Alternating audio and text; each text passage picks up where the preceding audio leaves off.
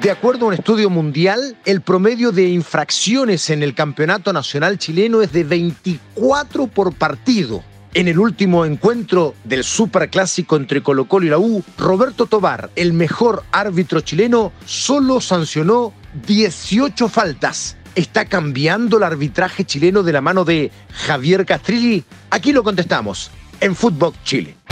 Esto es Footbox Chile, un podcast con Fernando Solabarrieta, exclusivo de Footbox.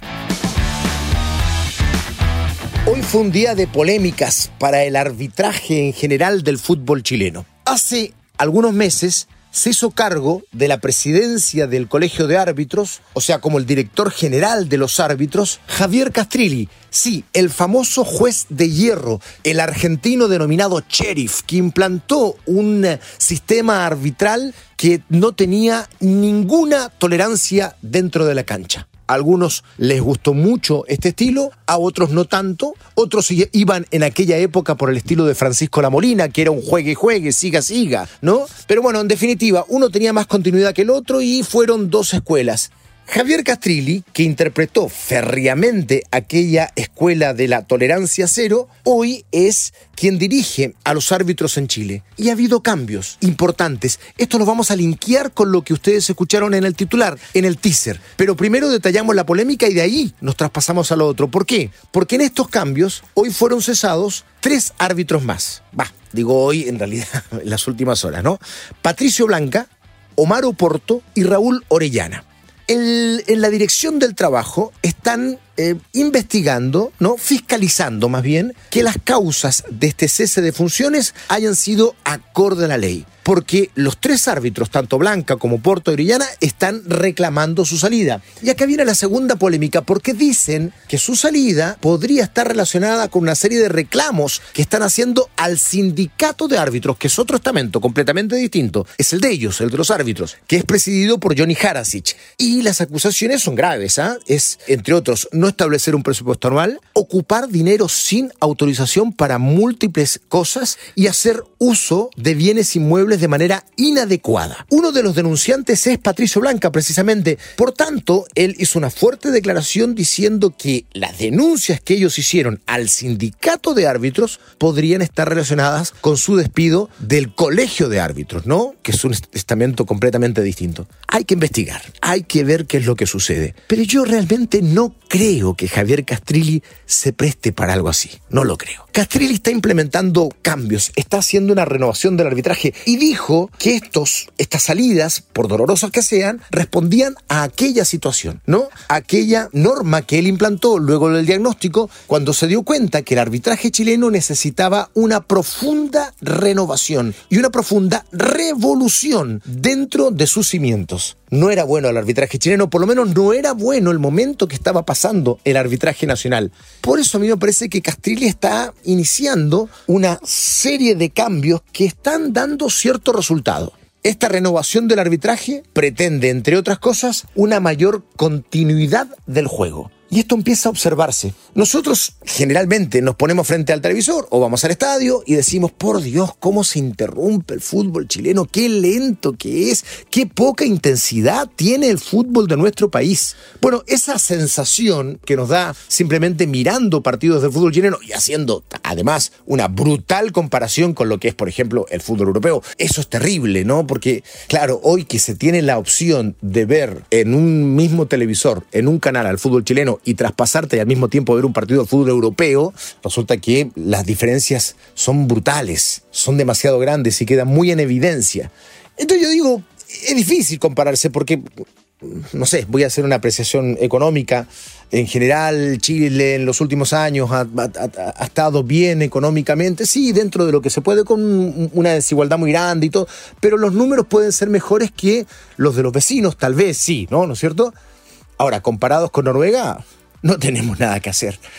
El fútbol chileno, perdónenme la comparación tal vez muy estúpida, em, pasa algo bastante similar, ¿no? O sea, no podemos compararnos con la Premier League, ni con la, la Bundesliga, ¿no? Pero sí podemos comparar los números con el resto de los países, sobre todo los vecinos. Y acá también andamos mal. Este es el tema.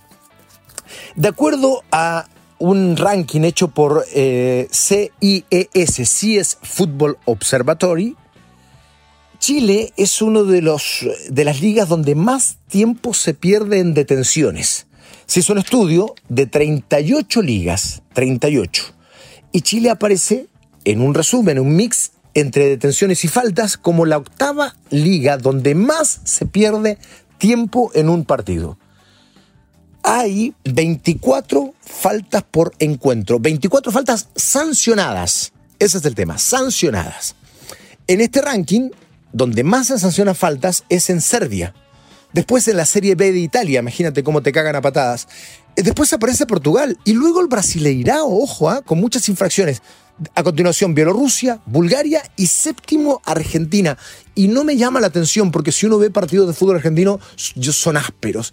¿Qué fue de aquel maravilloso, del viejo y querido fútbol argentino de los años 60, 70, 80 y hasta 90, ¿no? Se transformó en un fútbol ultra físico, con muchísima intensidad pero con escasa técnica. Eso también es cierto. Bueno, prueba de ello es que es un, es un, es un campeonato donde hay mucha infracción. Argentina parece séptimo en el mundo. ¿no? Ahora, después viene algo que es sumamente relevante también, que es el tiempo perdido o el descanso que se produce cada vez que se cobra una infracción. Y esto es de verdad tremendo, tremendo, porque el campeonato donde más se pierde tiempo o se descansa después de cobrado una infracción es Colombia, donde cada vez que se detiene un partido se detiene por promedio 38 segundos. 38 segundos. Una barbaridad. Un montón. Imagínense que si cobraran, bueno, ya sacamos la cuenta porque lo vamos a hacer con Chile mejor. ¿En qué lugar está Chile? Chile aparece segundo en este mal ranking que habla de la poca continuidad del juego. Fíjense ustedes que así como Colombia encabeza este listado con 38 segundos de promedio de tiempo perdido en el momento en que se cobra una infracción o, o, se descansa en ese momento del partido, Chile es segundo con 37 segundos. O sea, cada vez que hay una falta, en promedio el partido se para 37 segundos.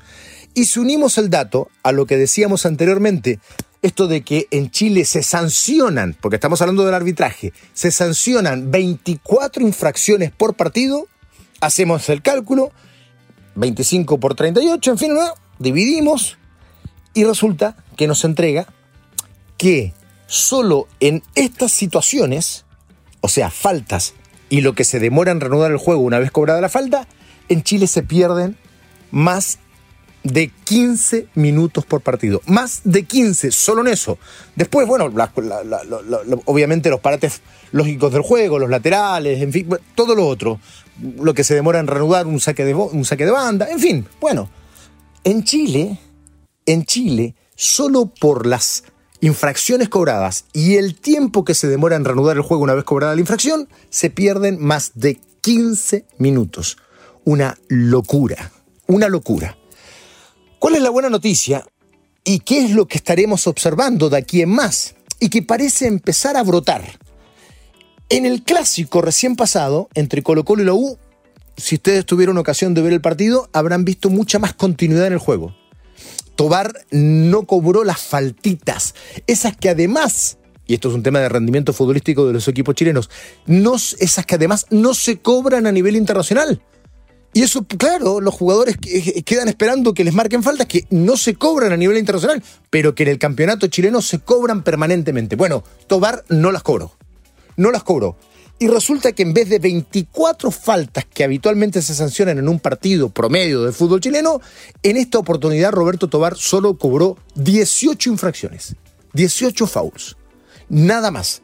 Muy por debajo del promedio y por tanto la interrupción del juego fue infinitamente menor y se agradece. El partido no fue tan bueno en el sentido en que hubo demasiado desnivel, lo hablamos el miércoles en el podcast, pero sí lo fue en intensidad, sí lo fue en velocidad, sí lo fue en continuidad de juego. Y aquí está la razón técnica. Ahora, el árbitro obviamente tiene que cobrar las infracciones. no puede eh, hacerse el tonto, obviamente, desentenderse de lo que está pasando en la cancha y con el afán de darle continuidad al juego, no ajustarse al reglamento. Por supuesto que no. Pero sí puede, sí puede pasar por encima de las exageraciones y las simulaciones tan propias de nuestro fútbol. Los árbitros están haciendo un esfuerzo y a mí me parece que Castrilli está metiendo mano y comienza a notarse de buena manera. Hasta ahora yo soy de los que defienden el trabajo de Castrilli por este tipo de situaciones. Pero esto no va a ser posible si no hay ayuda de los jugadores, de los verdaderos protagonistas.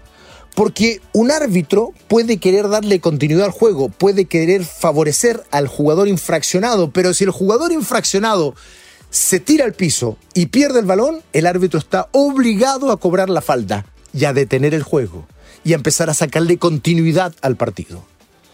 Entonces, es muy importante que los jugadores intenten jugar el juego y que no se tiren por todo, que no simulen todo, que no exageren todo, que no reclamen todo. Tienen que entender los jugadores que este es su medio de vida y que en la medida en que ellos vayan perjudicando el espectáculo, el espectáculo en realidad empieza a valer menos, es menos lo que se puede cobrar por derechos de televisión, es menos lo que se puede cobrar por entradas y por tanto el sueldo, o sea, el bolsillo de los jugadores, se ve perjudicado. Tienen que entender eso alguna vez los jugadores, porque es de suma importancia. Ellos son los verdaderos protagonistas del espectáculo y si ellos mismos perjudican el espectáculo, entonces es muy difícil que este esfuerzo arbitral pueda tener eh, una, una verdadera revolución dentro del fútbol chileno, pueda, pueda tener efectivamente el éxito que se quiere al darle muchísima más continuidad al juego. Y a mí además hay cosas que me sorprenden mucho. Y esta es la última, con esta vamos a terminar. Eh, los jugadores viven reclamándole al árbitro, permanentemente. Y ahora además se suman los técnicos, en fin.